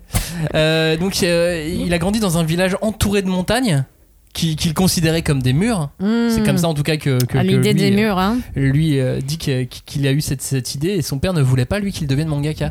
Qu'il a dû même s'inscrire à l'école dans la mauvaise classe, dans une école soit de dessin. Oui, c'était dessin industriel, je crois c'est ça, dessin pris, ouais. industriel. Et une fois arrivé à l'école, genre au bout d'une semaine, il a demandé à, être, à changer de, de section Mhm. pour aller dans la section euh, qui, qui peut l'amener à faire du manga, D'accord. pour pas que ses parents le sachent. Sauf que bon, à l'école a prévenu ses parents. Eh oui. Ah, toujours cette frustration adolescente. C'est ça. Mais ouais, non, il y, a- il y a pas mal de choses en tout cas avec lesquelles on peut faire des parallèles dans cette Mhm. fin entre, entre les, les éléments qu'il raconte en tout cas de son enfance euh, et comment dans la façon. euh, comme il, la façon dont il les- a vécues, tout- tout ces- toutes ces choses, et la façon dont il les raconte dans, dans, dans ce manga. Après, voilà, je suis pas certain que lui veuille tuer tout le monde. hein. Oui, oui, voilà, c'est ça. Juste, ça euh, s'arrête à un moment donné, c'est une histoire aussi. hein. on peut faire une analogie, mais bon, pas non plus euh, jusqu'au bout. C'est ça, la dernière page donc de ce tome 33 ouvre sur la baston finale. Et donc vous savez ce qu'on fait une fois qu'on parle de la fin du tome 33, on met pause ou on passe au tome 34. Il nous reste euh, quoi une demi-heure, une petite demi-heure d'émission là pour euh, vous raconter le tome 34 Oh là là et là tout un tas de réflexions qu'on a sur, euh, sur la, sur, sur Et la on fin. en a du- un paquet. Bon alors attends, racontons, euh, commençons par le tome 34. C'est parti, euh, on a le droit à un affrontement final dans lequel Armin se pose forcément des questions, parce qu'il adore se poser des questions. Euh, mais il se fait dévorer d'entrée, donc ça c'est fait. Au revoir Armin. Euh, sur la carcasse, il y a une immense baston, la carcasse des reines, hein, il y a une immense baston qui, qui a lieu avec des dizaines de titans primordiaux. J'aime bien. ouais. Oh, il y a tel titan, oh, le titan crocodile, ah, le titan machin. Euh, Le mais- titan Okapi, du coup. le titan Okapi, Ouais. exactement. Le, le titan Mickey Parade. Le titan... et là, l'âme de Berthold se rebelle. Je n'ai pas trop compris pourquoi, mais elle se rebelle et elle vient en aide euh, à la team, à la team bataillon qui finalement euh, est sauvée par Falco, qui est devenu le bestial volant et qui est pas venu tout seul. Ah ouais, mais attends, parce que tu vas, tu vas vachement vite, parce que tu dis, Bah oui, on sait vite. pas pourquoi euh, l'âme de Bertolt se rebelle, mais on, on le sait. Oui, on le sait, il a vu Armin euh, qui était c'est- mangé. C'est Armin qui nous fait un petit pep talk euh, sur la voie, là, euh, avec tous les autres titans, avec euh, Sig, avec tous les autres, et à la fin, ils disent, ouais, t'as trop raison, le pouvoir de l'amitié. Non, c'est pas ça, pardon. Non, mais ils finissent par se réveiller, quoi. J'ai avancé sur ce passage, oui. Oui, mais on va y revenir, on va y revenir. De- euh, en tout cas, bon, moi je suis tout près contente. euh, Enfin, c'est le final, euh, mais c'est toujours aussi dense. Euh, comme tu disais, c'est vraiment le défilé, moi, des, ce que j'appelais le défilé des titans primordiaux, parce que tu les vois euh, tous avec euh, leur pouvoir incroyable, etc. Enfin, graphiquement, c'est génial. Et on, revient au premier euh, vrai coup de cœur de la série, c'est toute cette euh, bataille euh, aérienne avec leurs sangles, leurs machins tridimensionnels, etc. C'est- vraiment un, un très fort écho au début de la série. Et en plus, t'as cette surprise du titan qui vole. Oh, magnifique. Alors, quand je l'ai vu arriver, j'ai fait Oh Oh, dis donc, c'est facile. Oui, oui, oui, oui. Je sais pas si, en, en vrai, je sais pas s'il pouvait faire autrement. Il avait pas non plus mille solutions. Ça avait été quand même pas mal annoncé. hein. Enfin, Ah oui, Ouais. on peut. Avec Enfin, tous les avec- oiseaux qu'il y a dans cette série. Ah, non, mais pas que l'oiseau, mais c'est vrai que au- juste au moment de l'ellipse, il y a le passage, justement, on rencontre Falco pour la première fois, Mhm. qui regarde le, le ciel et qui dit genre ah envole-toi, envole-toi et un je sais plus quelques chapitres plus tard, il y a aussi les commandants euh, Mar qui se posent la question ah mais tiens il n'y avait pas eu un titan bestial qui volait ou je sais plus euh, ils se posaient la question donc c'était quand même un peu annoncé c'était prévu Oh là là, mais nous, on avait oublié. mais je suis là pour vous le rappeler Bah, évidemment qu'on avait oublié, et même là encore, je vois absolument pas du tout de quel C'est passage vrai tu parles. je vais le Bah, je rechercher. te voilà je te passerai le, le moment Et donc, du coup, bah, c'est pas du tout facile. Bien joué, Sayama. exactement Mhm. On, fait, on a fait aussi l'impasse sur, euh, sur les humains qui trouvent le moyen de s'embrouiller hein, dans cette situation. Incroyable. C'est terrible, mais je trouve ça terriblement réaliste. oui C'est horrible, vrai. mais je me dis, mais c'est vrai, en fait, oui, ça, ça me paraît plausible ce passage-là. Complètement. On, on va tous mourir et on trouve le moyen de s'embrouiller. En même temps sous stress on, oui on ferait tous la même erreur hein, bon Oui, j'en sais rien et limite, tu vois, limite, je trouve ça très français aussi. oui, Limite, c'est le, mo- peut-être c'est le pas- bon moment pour lancer le débat pain au chocolat ou chocolatine. Ouais, voilà, tu vois. Exactement, c'est ce passage-là. Euh, bon, voilà, on passe à une autre, à une autre scène, Julie. Moi, je pensais plutôt au chapitre, à la fin du chapitre 136 et euh, au chapitre 137, puisque donc euh, c'est le moment où Armin, euh, donc on sait pas ce qu'il ce qu'il est devenu d'Armin, et on sait qu'il est disparu dans la bouche d'un titan. C'est ça. Et, euh, Et qu'il a. Et il n'est plus au a- combat. Et qu'il a réveillé Berthold dans un monde. euh, eh, mais encore, on sait pas encore. Euh, Ouais. Mais euh, du coup, on se retrouve du côté d'Armin qui euh, essaye désespérément de, de réveiller son corps. Puis il commence à réfléchir. Il fait mais en fait, euh, si je respire, c'est que je suis pas mort. Donc et il se retrouve dans le dans le fameux chemin là, euh, avec toute cette étendue de sable et au loin cette espèce d'arbre euh, de lumière. euh, Enfin, on comprend pas trop. Euh, là où souvent euh, donc les Eldiens sont, sont, sont connectés. Et euh, il trouve qui? Bah, Il trouve Sig qui joue à faire des pâtés de sable, qui a l'air mais total en, régressé. en- en déprime totale. Mais euh, c'est c'est et euh, qui lui dit mais Ils, entament une discussion comme ça et euh, je trouve que c'est une scène décisive parce que euh, elle va s'opposer à une autre scène qui va arriver un peu plus tard, qui, est la scène du rêve de Mikasa et Eren. Et là, on, voit que, euh, en tout cas, si lui il est résigné, il, se dit c'est la nature, on est des titans, faut qu'on vive notre nature de titan jusqu'au bout, il n'y a pas de solution. Et, et Armin, lui, il intervient pour lui montrer que bah non. En fait, euh, tout n'est pas euh, si déterminant, que leur nature de titan, ok, bah, elle est en eux, mais qu'ils peuvent avoir un libre arbitre et ils ne sont pas obligés de subir euh, comme ils pensaient le, subir jusqu'à présent. Et il lui rappelle en fait des, moments de sa jeunesse, des moments où il se disait mais oui, quand j'étais avec telle personne, à tel moment, dans mon corps, donc incarné, j'ai de bons souvenirs, j'ai eu la sensation d'être un humain, de partager des choses. Et euh, je trouve que ça fait vraiment opposition à ce couple Mikasa et Ren qui en fait veut être très détaché du, de ce que j'appelle moi le, le corps quoi. Ils veulent pas être incarnés, ils veulent être vraiment dans un, une dimension euh, spirituelle, euh, mais pas trop, euh, pas trop justement dans ce qu'on va appeler grosso modo la biologie, tu vois. J'ai- Mm. je- Mm. C'est vrai que cette scène, je l'ai trouvée aussi assez forte. Et parce que c'est rigolo, c'est du Armin tout craché. Il commence, il se déteste. Genre, limite, il, il se pourrit parce qu'il y a, en gros, il, il- il se voit euh, allongé, en fait, complètement inanimé. Et il se pourrit, il dit Je te déteste, je te hais, t'es incapable et tout ça. On sent que c'est un point, hein, que là, il se lâche un petit peu, que visiblement, il a peur de pas être à la hauteur. Et euh, deux secondes plus tard, il fait un pep talk euh, de la mort à la euh, Erwin Smith, un peu, hein, puisque c'est un peu, il incarne aussi son bah, l'esprit Ouais. d'Erwin Smith, et, euh, et il, il retourne la situation, il arrive à convaincre tout le monde qui se dit Mais ça. mais oui, c'est vrai, t'as raison. En fait, euh, on a Oui. le droit d'avoir notre libre arbitre et de choisir. Et là, hop, ça, ça renverse toute la situation. Bah oui, parce qu'ils arrivent à convaincre tous les autres. euh, Mais c'est ça, là il y a une série de, Ah ouais. série de flashbacks, cette discussion Sigarmin. On a le truc avec la balle, la feuille. Oui. J'avoue, j'ai pas compris quand il avait un coup la balle, un coup la feuille. je fais, C'est le hmm. libre arbitre, Ça Max. représente non, ça Je le représente le, souvenir, ça représente chacun Je voit. sais les souvenirs de l'un et de l'autre. Euh, et donc la, la- la- la révolution à l'intérieur d'Ymir, Levi qui se bat à nouveau Oh, non, mais lui, Pas longtemps, increvable, hein. hein. incroyable. Enfin, il se bat pas longtemps. Ouais. sur le cœur. Ouais. Et donc la team bataillon qui pense réussir à tuer Eren. Et le Mhm. chapitre suivant s'appelle Un long rêve. Et quand j'ouvre mon, mon manga, que je suis à ce moment-là que je vois un long rêve, j'ai fait non. Quand même pas. Il a pas osé. J'ai eu un petit moment de. Et puis en fait, non. Euh, entre la mort d'Eren et le nom du chapitre, j'ai vraiment eu peur, mais, mais ça, ça, ça allait. Euh, non, le, le- le pouvoir de- des titans essaie de perdurer. Et Eren va prendre une nouvelle forme avec le, le mille pattes qui essaye de, de l'attirer d'un côté. Et j'avais pas compris un truc, c'est que euh, c'est le mille pattes à la fin qui transformait les gens en titans. Ah oui. J'avais pas mec qui libère le gaz. En fait, comme on- depuis le début on avait eu des cris qui transformaient les Oui. gens en titans, j'ai cru que c'était un cri euh, de, de Eren ou de je ne sais pas Il y a qui. que Sig qui fait ça. Ouais, mais comme il avait Ouais. avalé Sig, je me suis Oui. dit que peut-être. Je pense que possible. c'est. c'est- Et en fait, Ouais, vas-y. mais ce passage, je l'avais pas compris, c'est pour ça que je le raconte, on sait jamais si d'autres Oui. sont, sont comme moi. Et en fait, le- l'espèce d'entité mille pattes, elle dégage une fumée, Mhm. Et c'est cette fumée qui va transformer tous les Eldiens en titans. Ouais, c'est qui, Ouais. qui représente le pouvoir des titans et qui essaye de, de se sauver un petit peu. Et du coup, pour, euh, parce que là, il est, il est face à Rainer. Du coup, pour réussir à, bah, comment dire, à survivre, à rejoindre Eren, il y a, euh, voilà, il appelle. Ouais, parce que les cette, autres, cette euh, entité, c'est c'est vraiment comme un virus, quoi. Ça, ça veut absolument essayer de se reproduire et de Bah, se, et de se diviser et de, et de perdurer, quoi.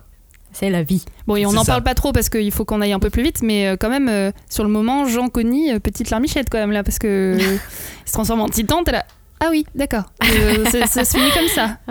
Ok. Mais arrive l'épisode du chalet.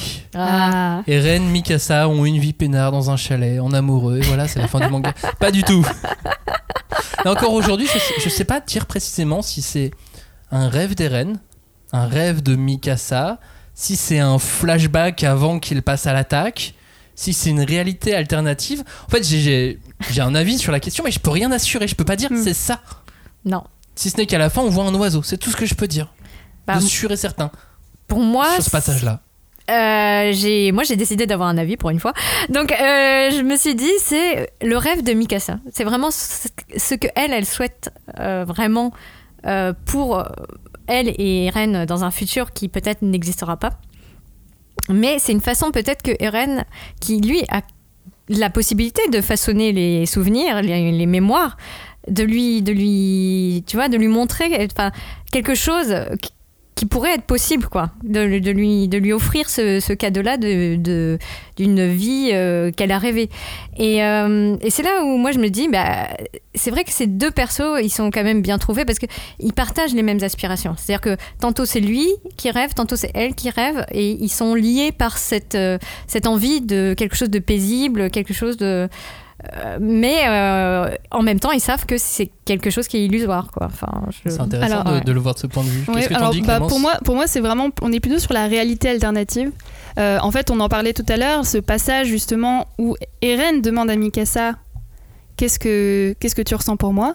On sent que si elle avait répondu quelque chose d'autre, si elle lui avait dit en fait, voilà, je t'aime, euh, viens, on s'échappe, euh, il l'aurait fait et il serait parti vivre le restant de ses jours de ces quelques cinq années, hein, puisque la vie des, titans euh, est limitée en tout cas. Voilà, et donc, et forcément, ça pose un petit peu la question de, de la théorie, on va dire, de la boucle temporelle que j'ai vu passer un peu en ligne avec cette question. En fait, est-ce que Eren avait d'autres réalités possibles, d'autres choix possibles, puisqu'en fait, il est capable de voir euh, le passé, l'avenir et tout ça grâce au pouvoir du titan original, originel. Et, et du coup, est-ce que finalement, la seule solution pour permettre d'arrêter les titans, bah, c'était pas euh, celle-ci et celle où il renonçait en fait euh, à l'amour de Mikasa et à cette voilà c'est leur, leur vie qu'on voit à ce moment-là? Moi, j'avais envie d'y voir un, un moment avant l'attaque. Hmm. Vraiment, tu sais, le, un, un moment où ils sont plus jeunes, euh, quelques, quelques mois, années plus tôt, avant, avant qu'ils se mettent vraiment à attaquer, euh, à aller de, de l'autre côté, aller sur, sur le territoire des, des mares. Et, euh, et que c'était un petit moment qu'ils ont eu tous les deux comme ça, parce que il y a le fameux, la fameuse phrase Pourquoi est-ce que tu pleures Hmm? qui arrive à la fin de cette scène du chalet, qui fait écho à la première question que Mikasa pose dans le manga, dans le tome 1, dans le chapitre 1, où euh, elle voit Eren au, au pied d'un arbre et elle lui dit pourquoi est-ce que tu pleures, ça faisait écho et je me suis dit donc ces deux moments sont reliés et donc ils sont tangibles tous les deux.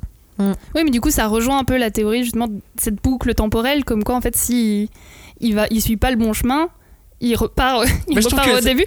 Mais Les, alors, deux, les deux sont... ce qui est sûr, ce qui est sûr, c'est que dans cette discussion entre les deux, euh, ils font référence au moment où où Eren pose la question à Mikasa, euh, qu'est-ce que tu ressens pour moi? Ils font la référence à ce moment-là où ils disent, euh, du coup, tu m'as avoué ton amour et j'ai accepté de renoncer à mon plan. Il dit, donc on est vraiment plus trop sur le même, euh, pour moi, sur le même plan en fait narratif. On est, on est en- sur autre chose. Donc soit un rêve, soit une réalité alternative, on sait pas trop, mais D'autant que juste après, Mhm. Mikasa retrouve son écharpe. Oh, quel symbole. Quel symbole Parce que, mais du coup, c'est pas où elle était. Enfin, il la, elle la Si, retrouve elle l'a dans, sa chemise Oui, quand même. C'était, elle était bien cachée. Oui, euh, mais du coup, d'où le. Oui, mais pour moi, c'est un, lien avec le chien. Tu sais, elle le Ah retrouve bah, dans ouais, sa ouais. mémoire. Tu vois, il y a quelque chose de. bah, y- on sait effectivement- d'ésotérique à ce moment-là. Il y a quelque chose de un peu mystique, on sait pas exactement euh, comment ça se passe, qu'est-ce qui se passe. hein. C'est sûr qu'il y a encore plein de secrets, à mon avis, euh, on va pouvoir en discuter longtemps. Et puis elle va aller tuer, euh, elle va tuer les reines. Et puis voilà, c'est la fin du manga. Merci d'avoir écouté Allez, cette émission. non, elle va, elle va tuer Eren. Mais non, mais c'est, c'est, c'est- c'est ça en fait, Ah tout là là. simplement, euh, Julie. Ouais, mais il, faut, il faudra m'expliquer ça. Mais euh, parce que. En, tout cas, euh, moi je voulais dire aussi que j'aime beaucoup le rapport que l'auteur a avec le temps. Enfin, on, on en a beaucoup déjà discuté dans les émissions qu'on avait fait précédemment, mais il y a vraiment une réflexion sur le temps, euh, sur comment les individus s'inscrivent dedans. Et, que hop, euh, bah, ça fait de, soit de l'histoire avec un grand H, soit euh, plein de petites histoires euh, de, de- des personnages et, des petites, voilà, des anecdotes quoi. Mais j'aime bien cette idée aussi finalement que, que c'est une œuvre qui se tourne sur elle-même, qui est réflexive. Il n'y a pas de début, il n'y a pas de fin vraiment. Il y a une sorte de roue qui tourne, la roue du temps quoi. Et euh, bah, Isayama, il a pris euh, des morceaux choisis qu'il a agencés de façon à ce qu'on se balade dans un récit euh, voilà, qui dépasse le temps, qui dépasse... Notamment euh, avec l'arbre Ah bah oui. dont on parlait tout à l'heure. bah oui, puisque l'arbre donc du qui est là au début quand Ymir Fritz, la, la fameuse première ancêtre quoi, va se transformer en titan. Elle est donc suite à une, une source qu'elle trouve dans ce- au creux de cet arbre mystique quoi. Et en plus, c'est l'arbre qui va rester vraiment présent jusqu'à la toute toute fin du monde quoi. Et la Enfin, dernière page. et là, exactement. Vraiment la, la toute dernière image. Moi, pour mon, pour mon analyse, justement, si tu veux que je te dise un petit peu ce que, ce que j'en pense. En fait, moi, de ce que je comprends, c'est qu'en fait, Ymir, qui était euh, donc une esclave et qui en fait était une jeune fille euh, éperdument amoureuse de son roi, du roi Fritz, et en fait qui lui-même avait une volonté de domination et qui a voulu utiliser le pouvoir des titans euh, pour euh, assurer la domination de son peuple. Et en fait, Ymir, qui est bloqué en quelque sorte dans la promesse qu'elle a faite à son roi, euh, et du coup, que la seule façon de mettre un terme au pouvoir des titans était justement que, par exemple, Mikasa, une femme qui est éperdument amoureuse d'un homme, donc Eren, Eren qui, euh, enfin, comment dire, incarne justement un peu la volonté euh, des titans, et Mikasa qui renonce à son amour et qui renonce à Eren, qui le tue, qui accepte en fait, qui va au-delà un peu de, de la soumission dont on a parlé plusieurs fois et tout ça envers Eren. Et elle le fait en plus devant Ymir. Et on voit bien à ce moment-là où elle le tue, on voit Ymir qui sourit. Et en fait, pour moi, c'est Ymir qui met fin euh, justement au pouvoir des titans Et pas Eren. et pas vraiment Ouais. Eren en fait. C'est juste qu'il Mhm. fallait qu'il y ait cette mort d'Eren pour enfin libérer Ymir. De... Et d'ailleurs, Mikasa le dit que c'est. euh, non, c'est Eren qui le dit dans la discussion avec Armin que c'était Mikasa qui était là, c'est Mikasa, grâce à Mikasa qu'Ymir est libéré. Mais Hmm.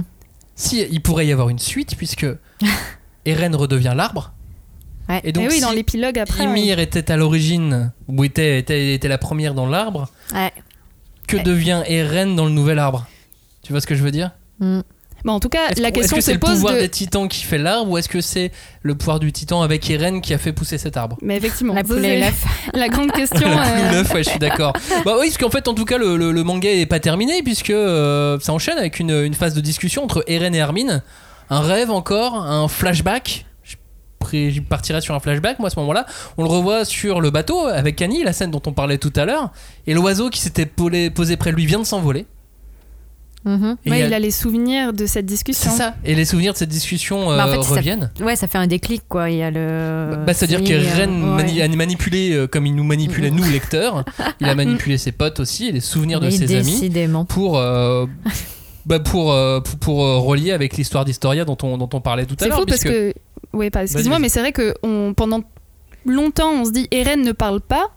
Et en fait, on découvre qu'en fait, si. Il l'a fait et qu'il a, il a ressenti le besoin de se libérer de ce poids et de, de tout dire à ses amis avant la fin, en fait. mais d'effacer leur mémoire. Oui. et d'effacer leur mémoire. Et, euh, mais d'ailleurs, il y, a y a un point sur cette, euh, sur cette discussion justement qui a été un petit peu polémique, parce qu'en fait, lors de la première écriture, euh, quand euh, il y a eu les premiers... Enfin, le chapitre a été publié euh, en ligne pour la première fois, euh, on avait l'impression qu'Armin était un peu complaisant avec Eren quand il lui avouait pourquoi il faisait tout ça, un peu en mode euh, Ah, tu as tué euh, 80% de la population, mais c'était pour nous, tes amis, et en fait, pour éradiquer le pouvoir des titans, ah, mais en fait, c'est super. Bah, Est-ce que c'est vraiment super? Bon alors voilà, en fait, ça laissait croire que c'était ça, ce que disait Armin, et l'auteur a voulu rectifier. Il a dit non non non non, en fait Armin il n'est pas du tout complaisant.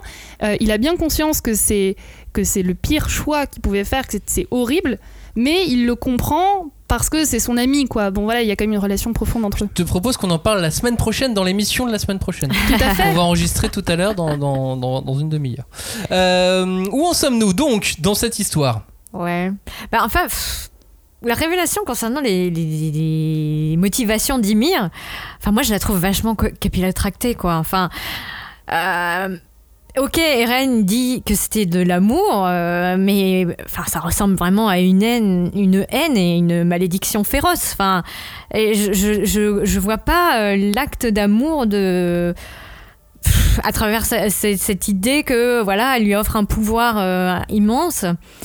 Mais, mais, mais, mais c'est vraiment c'est une malédiction. C'est vraiment une malédiction. Ça va poursuivre les Eldiens sur 2000 ans, quoi. Enfin, Mais l'amour ne serait-elle pas une malédiction? Ben non, parce Non, que c'est vrai qu'on dirait vraiment, enfin c'est vraiment une relation complètement abusive, euh, limite Oui. syndrome de Stockholm chelou. Je suis d'accord que Ouais. après ils appellent ça de l'amour. Bon après voilà chacun. euh, Non, parce que le pouvoir des titans, ok, à la, à la rigueur, au, au- au bout d'un moment, tu te dis, c'est les passions, c'est euh, au sens euh, grec du terme, quoi. C'est les, les pulsions, les, élans de vie, de, qui peuvent des fois euh, être également des élans destructeurs, donc euh, Eros Thanatos, bon, voilà.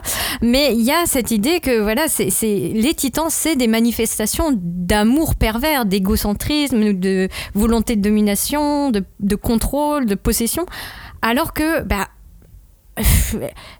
au final, euh, ce que Eren et Mikasa envisagent, je pense que c'est vraiment cette idée de la confiance totale qui permet à l'autre de se réaliser, même si c'est encensé, même si c'est fou. Et, et, euh, et c'est en ça que j'ai un peu de mal avec cette fin de, de Moi, l'histoire. j'ai pas d'avis Ouais. sur. Ah bah, c'est euh, bien, tu es libéré. Non, mais voilà, Eren Mikasa, j'ai pas d'avis, j'ai Oui. même pas. euh, Et j'en ai pas besoin.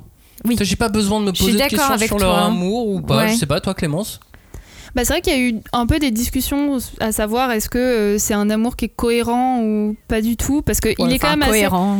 qui est assez euh, pudique. Bah, c'est vrai qu'au début on la présente comme euh, sa sœur adoptive donc déjà euh, chelou hein, Inceste. c'est vraiment voilà bon. Bon on se rend vite compte quand même qu'il y a une relation très particulière et puis Mikasa c'est c'est évident depuis le début qu'elle est clairement amoureuse d'Eren Euh, et d'ailleurs il y a un passage enfin qui est assez intéressant parce que au moment où ils sont sur le champ de bataille et juste avant qu'Eren développe ses pouvoirs euh, du titan originel, donc euh, il y a vraiment euh, un bon paquet, un beau paquet de temps. ben, L'auteur avait avoué qu'au début, il estime, enfin, il envisageait de les faire s'embrasser tous les deux quand Mikasa avouait son amour à Eren Ouais. et que pendant un petit moment, il avait, bah, il avait regretté euh, justement que ça se fasse pas à ce moment-là parce que du coup, c'était moins clair, leur relation était moins claire. Il a avoué que justement, il aurait, limpide. il aurait été, il aurait été trop timide, il aurait pas su comment euh, écrire leur, leur histoire ensuite. Bon bref. Et, euh, et voilà, moi, moi j'y crois euh, parce que bah, j'aime bien les belles histoires d'amour, enfin les belles histoires d'amour, tout est relatif. Mais euh, moi clairement j'y crois. Enfin moi je et puis en plus on voit Irène qui se retrouve complètement ridicule en train de dire non je veux pas qu'elle aime quelqu'un d'autre. C'est rigolo quoi. Le manga se termine donc. Le pouvoir des titans disparaît en même temps qu'Eren, en même temps que Ymir, car sans Ymir, plus rien n'est possible. Ah. Enfin, c'est ce qu'on comprend. Eren était donc son, son maître et son pantin à la fois. Levi finit la main sur le cœur. Ouais. oui, est-ce qu'on peut dire quand Ouais. même c'est ce qui est beau c'est aussi Ils ont tous tous ces une petite, moments. une petite image, ouais. Ouais, on les revoit tous quand même. C'est mignon. important. Mais Bah voilà, ouais. la vie va reprendre et, euh, et le manga se termine, euh, bah, se termine comme ça, quoi. Ouais. Non mais c'est très beau de les voir euh, qui sont libérés de ce poids et de ce que moi j'appelle donc euh, la malédiction des, titans. Donc quelque part ça, veut dire qu'ils ont une espèce de ils ont réussi à se, voilà à, aller au-delà de, de, leur euh, de ce qui les motive et de ce qui parfois nous motive vraiment bassement quoi. Enfin donc euh, je trouve que c'est une fin qui qui est hyper riche, euh, hyper dense et Bon, en tout cas, c'est quand même une œuvre qui est très loin d'être morale. On se retrouve avec ça dans les mains et tu te dis, mon Dieu, parce qu'en plus, Eren, qui a détruit donc 80% de la population, il ne sera jamais jugé pour les crimes qu'il a commis. Il y y a cette Non, il est euh, mort, mais- question. euh, bah oui, mais c'est pas, c'est pas le problème, quoi. Enfin, le- le- les humains, les Eldiens, euh, tout, tout le monde est tout bonnement monstrueux. Mais ils seront jugés par le monde, puisque on voit, on voit bien voir qu'ils vont finir par tous je s'entretuer. sais pas, mais en tout ou cas, tard. tu Mais- sais, tu sens qu'ils sont. Alors c'est pas moral, mais Ouais. mais euh, le monde n'est qu'autodestruction finalement. Mais justement, moi je suis d'accord. Enfin, il y a un côté. Pour moi, elle est belle cette fin parce que justement, elle n'excuse rien. Euh, et en plus, elle montre à quel point la violence, en fait, c'est un cycle, cy- cycle infernal, puisqu'on voit dans un petit peu dans les scènes euh, épilogues, c'est justement il y a, on voit que les peuples, les civilisations continuent de se faire la guerre, même euh, longtemps après. Et justement, comme tu dis, c'est pas moral, mais c'est aussi ce qui fait que c'est c'est beau, quoi. Bah, je sais pas. Mais en tout cas, moi, je, suis restée quand même sur ouais, cette idée que. bah, Enfin, tu vois, dès le tome 2, on voit Eren et Mikasa qui sont enfants et qui tuent d'autres humains. Il y, a, quand même cette idée que c'est une société, euh, donc la société eldienne, elle est, elle est basée sur le vol, le viol, le cannibalisme. Enfin, il y a une espèce d'ubris, donc cette espèce de- d'aveuglement euh, hyper euh, égotrip euh, de- du roi Fritz qui va se perpétuer à travers sa descendance et C'est sa- pas que la civilisation eldienne, hein, d'ailleurs. oui, et euh, il y, a, il y a ce, Ah, ce sont- truc. Oui, c'est du tout pourri là. On est Ouais, ouais, ouais, c'est, c'est, c'est vraiment. Enfin, c'est, triste, quelque On se souvient de la petite sœur de Grisha euh, qui est euh, Oh. tuée, mangée par des chiens. euh. Ouais, et euh, il y a, il y a euh, du coup ce, ce truc. euh, Enfin, à nouveau, le, le voyage, il se termine pour Eren et pour ses amis. Mais euh, c'était quand même un vrai voyage cauchemardesque. Enfin, c'est vraiment. Ils sont allés au bout du bout de l'enfer. Il y a- Mais on a une fin à quelque chose qui est qui n'a peut-être pas de fin, qui est peut-être qu'une Mm. seule boucle. Ouais, Complètement. ouvert, hein. Mais du coup, ça fait écho aussi à ce que, à ce que tu disais, à ce que tu disais tout à l'heure, Le- la- toute la partie euh, prévention euh, du suicide, Ouais. de l'adolescence, de l'autodestruction, ce genre de Oui, choses. de, moi je pense que vraiment il y a cette idée qu'il fallait mettre en garde les, les, les plus jeunes en tout cas euh, vis-à-vis de certains comportements à risque. Donc euh, tout ce qui voilà l'autodestruction et voire même le suicide. Parce que il y a euh, enfin moi ce que j'en retiens c'est ce message de ok tu peux faire les pires choses au nom de l'amour du sacrifice du dévouement mais au final tu seras jamais plus qu'une poussière dans les rouages du temps et que les gens vont t'oublier quoi. Enfin il y, y a cette fatalité quelque part qui nous attend tous. Et puis donc cet épilogue, cet épilogue, euh, qu'est-ce qu'on qu'est-ce qu'on en pense de cet épilogue? Je sais, moi ça me convenait. Bah c'est c'est beau, c'est triste. On sent que t'es pas, euh, Ouais, que t'es un peu ouais. Ouais, Ouais. bah forcément, moi c'est alors moi euh, c'est pas une- je fais pas de cachotterie, moi c'est un manga que j'aime vraiment beaucoup et donc le fait d'avoir la fin, euh, c'est ça fait forcément quelque chose. Et euh, bah moi je suis- j'ai j'ai été contente quand même de voir dans ces dernières euh, pages donc bien sûr il y a l'histoire donc de la civilisation qui continue un peu le cycle comme je disais le cycle des guerres, le cycle de la violence euh, avec cet arbre où on se demande est-ce qu'il va se passer quelque chose? Et surtout moi je me suis arrêtée sur la question de la tombe des reines et de la femme qui vient euh, sur la tombe des reines, donc euh, Que Mikasa. qui est Mikasa, puisqu'en plus Mhm. elle a une écharpe autour du cou. Mais il y a un homme à côté, un moment. Donc on voit que Mikasa revient à plusieurs moments de sa vie, mais il y a, a quelqu'un, et puis il y a même une famille et tout ça. Et euh, bah, Dodo, on dirait quand même qu'il ressemble vaguement à Jean. Et je tiendrais à dire que justement un peu avant, quand euh, Armin, Jean, tout ça se prépare pour retourner sur l'île de paradis, il y a Jean qui est dans le miroir en train de se recoiffer et quelqu'un lui demande Ah mais tu te fais beau pour qui? Plus ou moins quelque chose comme ça. Et donc, vu qu'il a toujours été amoureux d'elle, euh, voilà, on moi je me suis posé la question. Ok, est-ce théorie pas de ensemble Clémence. Exactement. Est-ce que Jean et Mikasa Mais ne finiraient dites-moi, pas en- euh, je suis ensemble sûrement pas la seule quand même. euh. Non mais j'attends, Ouais. je suis curieux. Moi je Ouais. me... on va voir Pourquoi hein. pas Ouais. je... Bah Ouais. sincèrement, C'est pas euh, complètement fou comme théorie. Non, Non. puis en vrai, en plus, bah, il ressemble un petit peu. puis Oui, comme j'ai pas il y a- envie de te dire oui c'est ça, mais c'est pas complètement fou. Voilà, à mon avis, ça c'est tout à fait possible. Julie, cet épilogue dans l'ensemble, euh, on en a parlé un petit peu en long et en, et Oui, en oui, large oui. là. Mais Bah, En tout cas, moi j'ai beaucoup aimé ces pages, euh, les toutes, toutes dernières pages de- du, du livre, de, de ces- de- du manga. Quoi, et euh, je, je trouve ça fou. Enfin, on, parlait rapidement du, du- du rapport au temps qu'il a, mais il a quand même créé un manga qui peut se relire en boucle à l'infini. Enfin, il y a tellement de choses à retenir que à peine t'as terminé. Que t'as tu- envie de relire oui, d'autres passages. Et t'es obligé en fait pour comprendre, pour Mais en avoir fait, des nouveaux éclairages. je, je sais pas si le fait qu'on ait envie de relire des passages, c'est parce qu'il a pas été suffisamment clair, ou parce que euh, son manga est ultra complexe. Mais je sais pas. Et puis, J'ai- J'oscille entre Ouais, les deux. Est-ce que c'est du génie ou est-ce que c'est de la maladresse? En vrai, C'est toujours euh, la question. hein. Ah, Mais je il y a ce truc, euh, le- il sème des indices, il les éclate comme ça à travers toutes ces, tous En ces parlant d'indices, Ah. Clémence, Oui. on a beaucoup parlé d'oiseaux dans cette émission. Oui. C'est marrant. Merci. Ça arrivait dans plein de scènes. Ça arrivait dans plein de oui, scènes. bien sûr. Au moment des flashbacks. Bah oui, oui, oui. Mais alors, donc, effectivement, il y a tous les moments Théorie de flashback. Et puis, il y a surtout le moment euh, de la, la toute fin, là, où il y a euh, un piaf. non, disons un oiseau, quoi, qui arrive et qui vient euh, remettre l'écharpe autour du cou de Mikasa. Donc, Oh. genre, ah, d'où vient cet oiseau Oiseau qui s'envole ensuite. Qui Voilà. dit au revoir au lecteur. Au revoir. Et donc, un peu, bon, il y a une sorte de petite théorie où on, on peut se poser la question euh, est-ce que cet oiseau représente Eren Ou est-ce que cet oiseau, même, est Eren Ou en tout cas, disons, euh, porte euh, la, la volonté d'Eren ou la conscience d'Eren euh, C'est une théorie que j'ai vue passer, hein, voilà, on va dire ça comme ça. Mais en tout cas, ce qui est vrai, c'est que moi, je pense pas hein, que ce soit Eren réincarné en oiseau.